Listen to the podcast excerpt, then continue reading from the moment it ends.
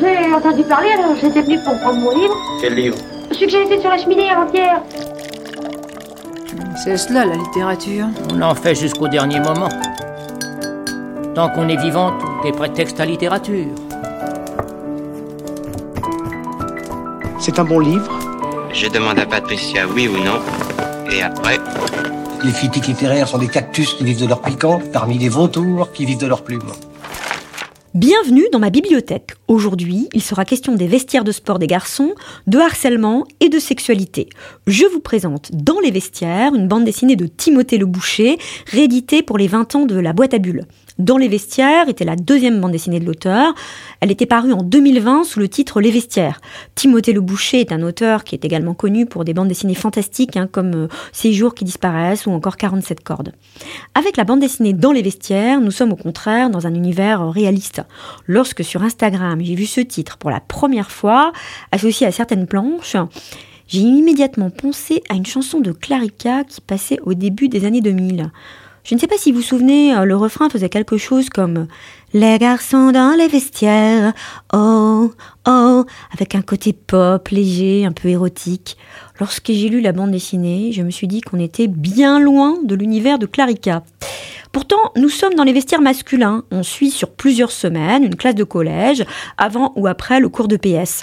L'action se déroule uniquement dans les vestiaires des garçons tous les jeudis. Les vestiaires, un lieu privilégié du rapport au corps et à la sexualité, mais aussi un lieu clos, sans adultes, où va s'épanouir le harcèlement. L'action débute lorsque les garçons découvrent leur nouveau vestiaire de sport et réalisent avec horreur que les douches seront désormais collectives. J'aime beaucoup la manière dont graphiquement Timothée Le Boucher parvient à faire du vestiaire un lieu clos, une sorte de bocal hermétique, et ce, euh, dès la première planche. Elle est composée de trois cases. On est à l'intérieur des vestiaires, peints dans des tons gris-vert. Un sol gris, des bancs qui encadrent le lieu, le lecteur, la lectrice sont plongés directement dans les vestiaires, mais les garçons sont encore derrière la porte. On ne voit que leurs silhouettes incertaines qui apparaissent euh, donc de l'autre côté euh, de vitres en verre épais. Tu vois quelque chose? demande quelqu'un à l'extérieur des vestiaires. Pas trop, c'est du verre flouté, répond un autre. Le reste de la page est constitué par deux autres cases. On se rapproche de ces silhouettes qui sont écrasées sur la paroi de verre. Ce procédé est systématique hein, tout au long de la bande dessinée. On voit le cours de sport euh, se dérouler à l'extérieur, mais de manière floue, comme si on regardait par les vitres hein, de l'intérieur euh, de la pièce. Les seules planches nettes sont celles qui se passent justement à l'intérieur des vestiaires, qui deviennent le lieu unique euh, de la tragédie. Cette tragédie va se dérouler sur plusieurs semaines, chaque jeudi. Les vestiaires vont donc être le lieu, euh, le théâtre du développement et des bouleversements des rapports de force au sein de la classe. Alors voilà les différents groupes présentés par les deux intellectuels de la classe. Marien explique à son ami Hugo cette hiérarchie. On peut penser au roman euh, Sa Majesté des Mouches hein, de William Golding. Au plus haut de la hiérarchie, tu as Nicolas et Karim, les redoublants. Ils sont plus âgés et euh, appréciés de tous. Ensuite, tu as le groupe des cools, avec Amaury, Gauthier, Romain et Alexis. Juste en dessous du classement, le discret groupe des blonds, toujours tous les trois. Ensuite, il y a nous deux, seulement dans la hiérarchie réelle, hein, on est très distinctement au-dessus des autres. Après, le groupe des bolosses, hein, l'équivalent du groupe des prolétaires dans la société. Même s'ils sont sympas, il est mal vu de leur parler. Et le dernier, Corentin, le souffre-douleur. C'est sa position particulière qui maintient toute la pyramide. Le pauvre Corentin est effectivement victime d'humiliations de plus en plus intenses. Tout d'abord, les insultes sur son physique, parce qu'il est un peu gros. C'est Gauthier, un des leaders de la classe, qui est à l'initiative, mais euh, il est suivi par de nombreux camarades. Et puis, euh, les brimades deviennent physiques. Et il y a une case particulièrement frappante graphiquement. Corentin est recroquevillé sous la douche, le corps verdâtre, avec des souillures dessinées de manière presque fluorescente. Le mécanisme du harcèlement est très bien décortiqué. Certains élèves sont conscients, mais spectateurs passifs, comme Marien Hugo, qui comprennent très bien ce qui se passe, mais qui n'interviennent pas. Et on peut aussi noter euh, l'absence de présence adulte bienveillante.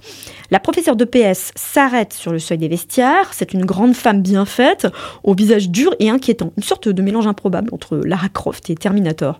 Même le caïd de la classe reconnaît qu'elle lui fait peur. Mais surtout, elle aussi humilie Corentin lorsqu'elle lui affirme par exemple Il faut te remuer, sinon tu vas rester comme ça toute ta vie. Mais les rapports de force vont évoluer au cours des semaines, les alliances changent au sein du groupe, jusque donc euh, à la planche finale que je vous laisserai découvrir. Un des autres thèmes importants de cette bande dessinée est le rapport au corps et à la sexualité. Les filles sont tout de suite au centre des conversations, dès la première planche. Un garçon déclare Au moins, les filles vont pas pouvoir nous mater. Réponse de son camarade Les filles, ça mate pas, c'est prude. À quoi un autre objette que pas la grande Sophie, mais oui, c'est une redoublante.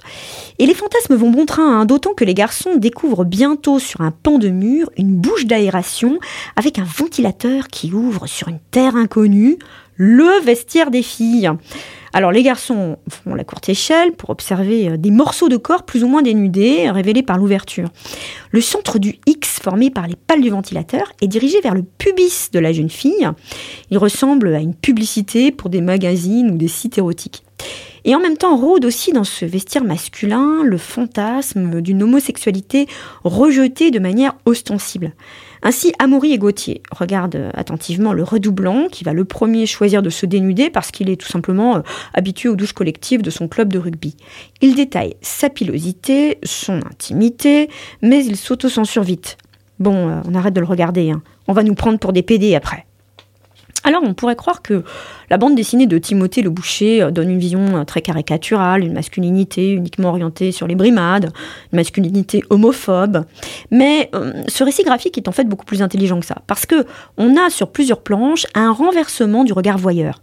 Bastien s'est blessé, il finit le cours de PS avant les autres, et il part se changer seul dans les vestiaires le lecteur, la lectrice s'aperçoivent avant le jeune garçon qu'un œil noir maquillé regarde au travers des pales du ventilateur et cette fois-ci, eh bien, c'est une jeune fille qui, du vestiaire des filles, observe Bastien en train de se déshabiller. J'aime bien la succession des cases dans lesquelles Bastien ôte son slip, très à l'aise dans sa nudité parce qu'il se croit seul. Et puis, il y a un gros plan sur l'œil écarquillé de la fille au travers du ventilateur. Et Bastien réalise alors qu'elle le regarde très mal à l'aise.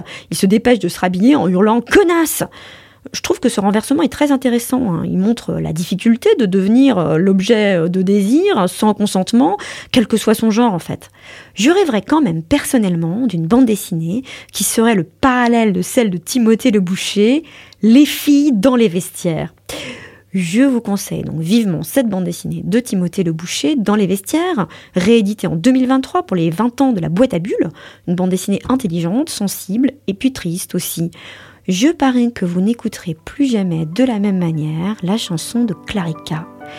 Vous pouvez retrouver cette chronique sur urban-radio.com.